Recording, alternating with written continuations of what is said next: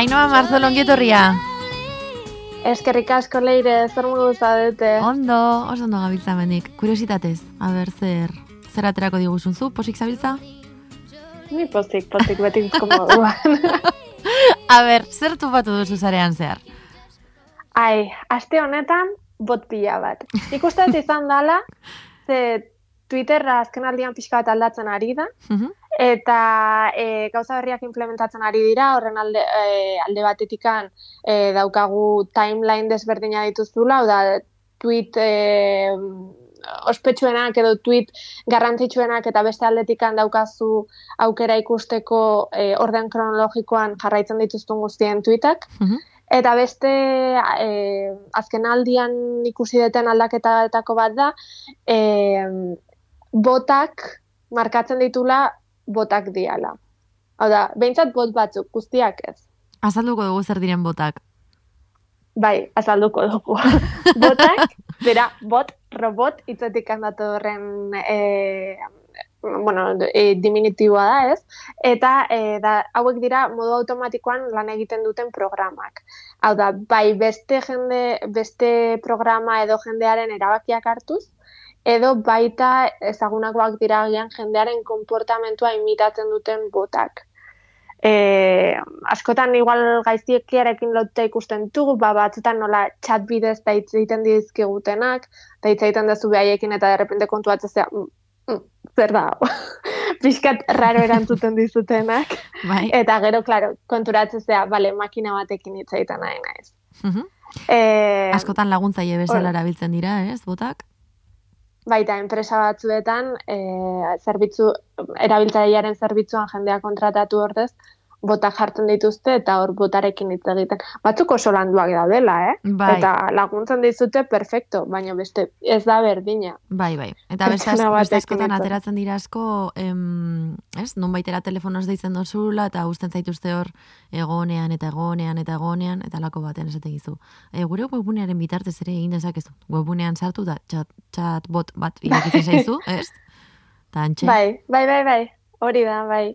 Eta nik uste dut, eh, adin gehiago duen jendeari batzutan beldurra ematen diotela bota hauek, ba, askotan daudelako lotuta horri timoei eta Mhm. eta olakoei, baina ez beti. Eta gaur itzengo degunak behintzat, bot nahiko optimistak dira, eta Bai. bot guaiak dira. Bai. E, ta itzengo dugu Twitterreko botetaz, orduan. Ados? Ze Twitterren botak aspalditik daude, e, adibidez daudukazu bot batzuk diala bideoa jaisteko, zuk ikuste badezu Twitterren bideo bat asko gustatzen zaizuna, uste dala bit downloader edo lako zer Mhm. mentzionatzen duzu, eta direkto bideoa jaisteko link bat ematen dizu. Ah, baitu. Da, erantzun automatiko badaukazu, e, eta horrelakoak daude pila bat, begiratzen haste bazara, e, gauza gehienak boten bidez egin ditzazkezu Twitterren. Ze guai. Zuk ere bastan dituen, ez? E, bot batzuk e, telegramen edo Bai, bai, bai. dituenak. Niri eh, duela denbora bat deskubritu zidan eh, Lore Argarate, ibiltzen dena hemen ere kolaboratzen, eh, bueno, bi, bi bot, batetik mesuak eskutatzen zituena, jaiden message edo lako zer da, Mhm. eta gero beste bat, eta honek eman izan digu jokoa denbora batean, em, zuk idazten zenuen hori andaluzez jartzen zizulako. Baina berdin zuen euskaraz edo edo gaztelaniaz edo dana alakoa. E, Ostras. ez dakit nola, nola egiten zuen, baina andaluzeatzen zituen esaldiak. Eta ia esan pila ba, gustatzen zaite.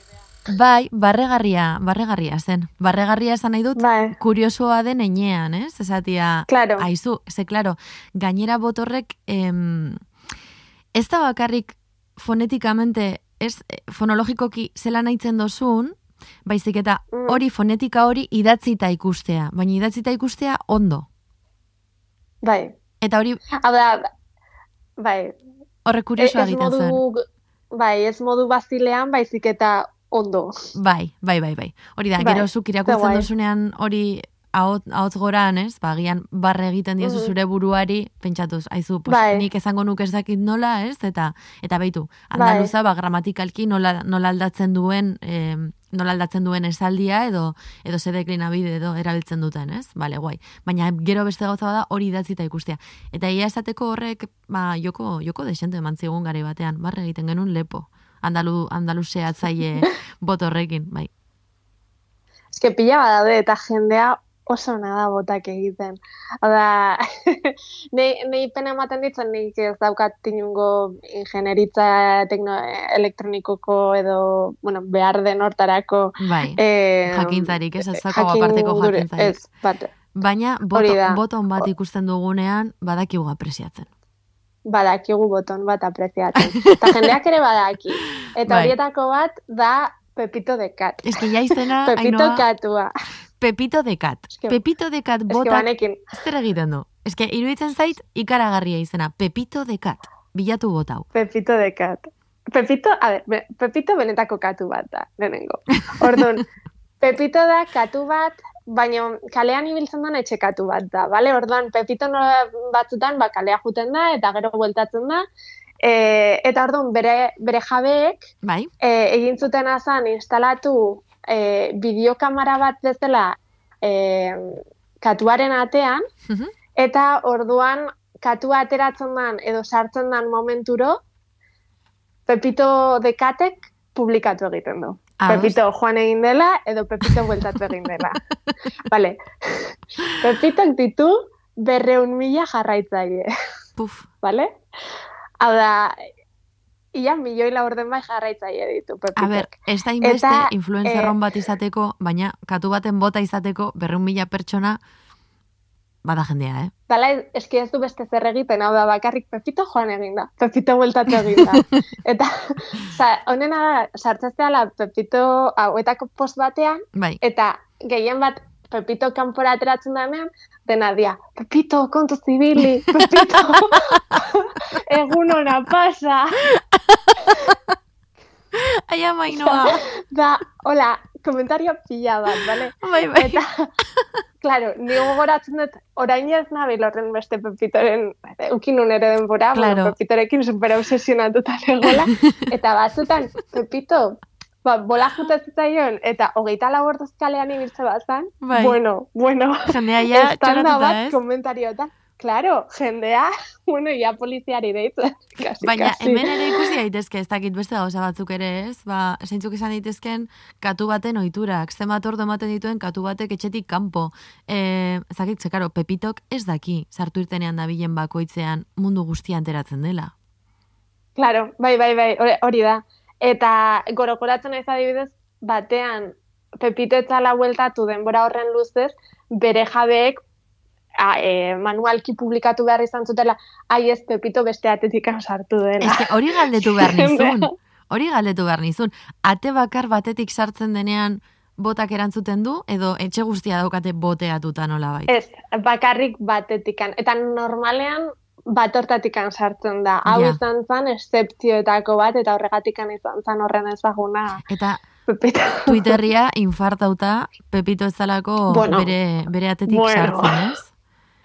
Bai, bai, bai, gainera zan bat, zu bilatze bazen un egun hortan, Pepito hitza Twitterreko bilatzailean, hau da, argazkia menzionatu gabe, Mhm. e, ala ere jende pila bat zegoen, ai ama Pepito, ai, dago, Bueno, bai, bai, bai. Twitterreko bot marabilloso bat topatu nahi baldin baduzue, denbora ondo galtzeko horietakoren bat, Pepito dekat. Pepito dekat. Baina kariño harrapatzen. Seguro.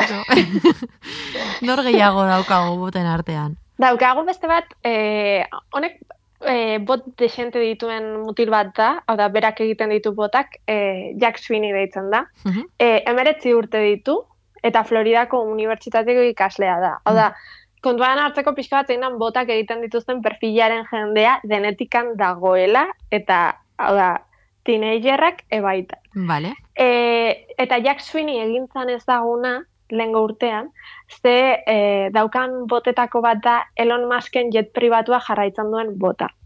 Hau da, dauka e, jetaren zenbakia edo nunbait e, lortuta dauka, e, ez dakit non behiratzen duen, baino botak esaten dizu Elon Musk nora jundan, Mhm. noiz iritsi dan, e, eta dena, oda, molestia bat.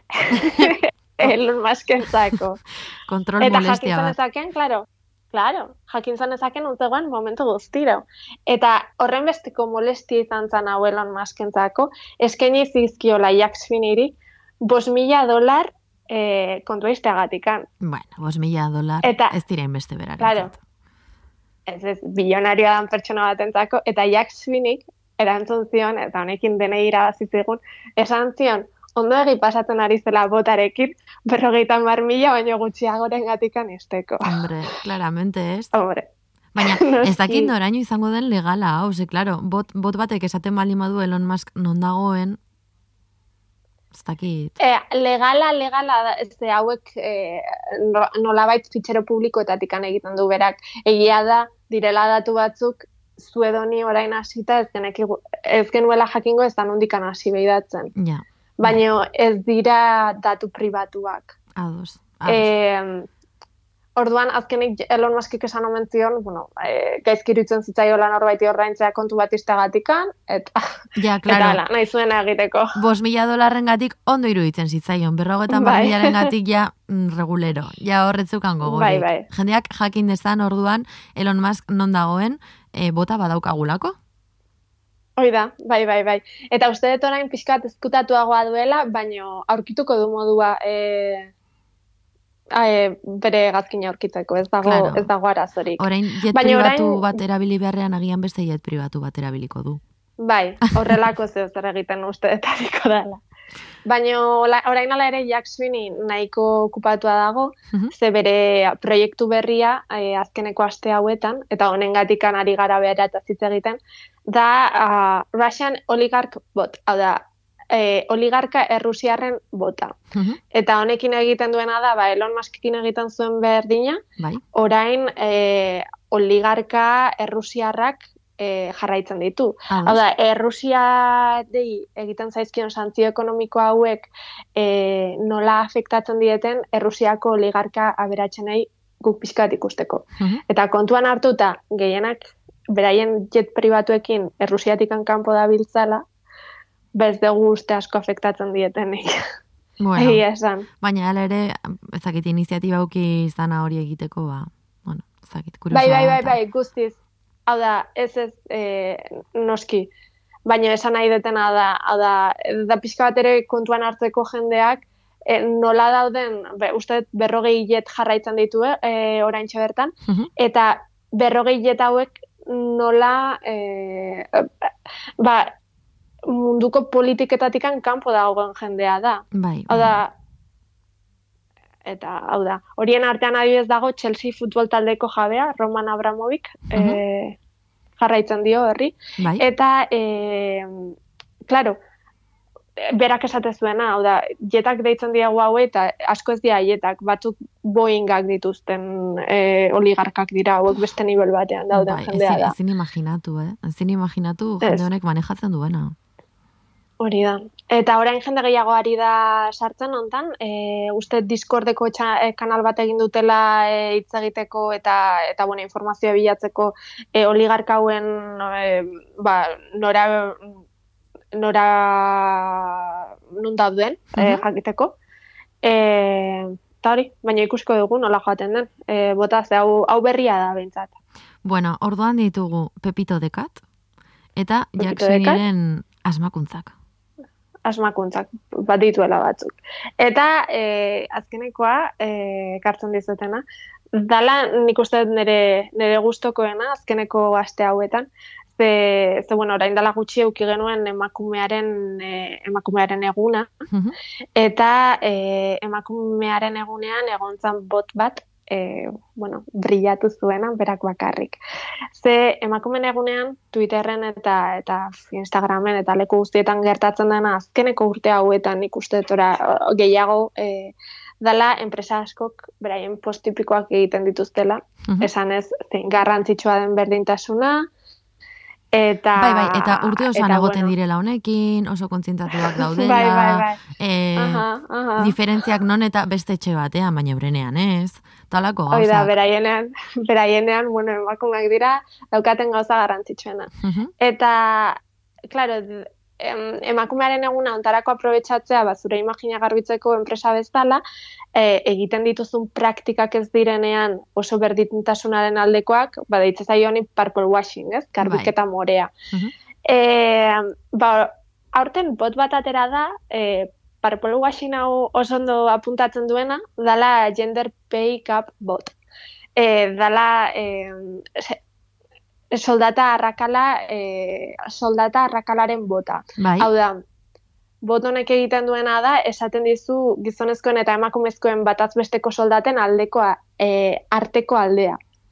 Hau da, zenbat gehiago e, ordaintzen dieten gizonezkoei emakumei baino. interesgarria. Eta orduan, botonek egin duena da, emakumearen egunean pasatzuen egun guztia, e, posta hauek, hau da, enpresek egiten zituzten postak zitatuz, Mhm. eta esan ez, enpresa hortan zenbateko aldea zegoen gizonezkoen soldatetatikan emakumezkoen soldatetara. Eta bueno, ateratzen ziren zenbaki batzuk, izugarriak. E, eta, klaro, enpresa askok lotxa-lotxatuta, Mhm. postak borratu behar izan zituzten. Claro, Normal. claro. Ze azkenerako gender pay botaren e, posta, zure posta baino ezagunagoa egin denean, Bai, egiten duzu. emaio zu buelta horri gero, eh? Marketingekoak lanean eta publizistak tope.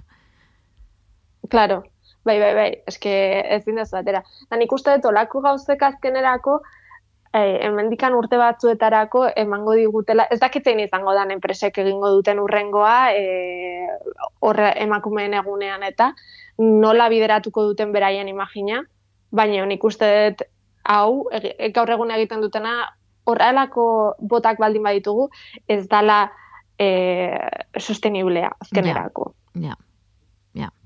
Así Bueno. que espero dut, bai, esnatzea pixka bat. Joainoa, ba, ze ondo, ze ondo pasatu dugun. Eta oin kuskusia Bai. dugu, klaro, bot guzti hauen inguruan, baina nik badakizu zei zein begiratuko dudan lehen, ez da.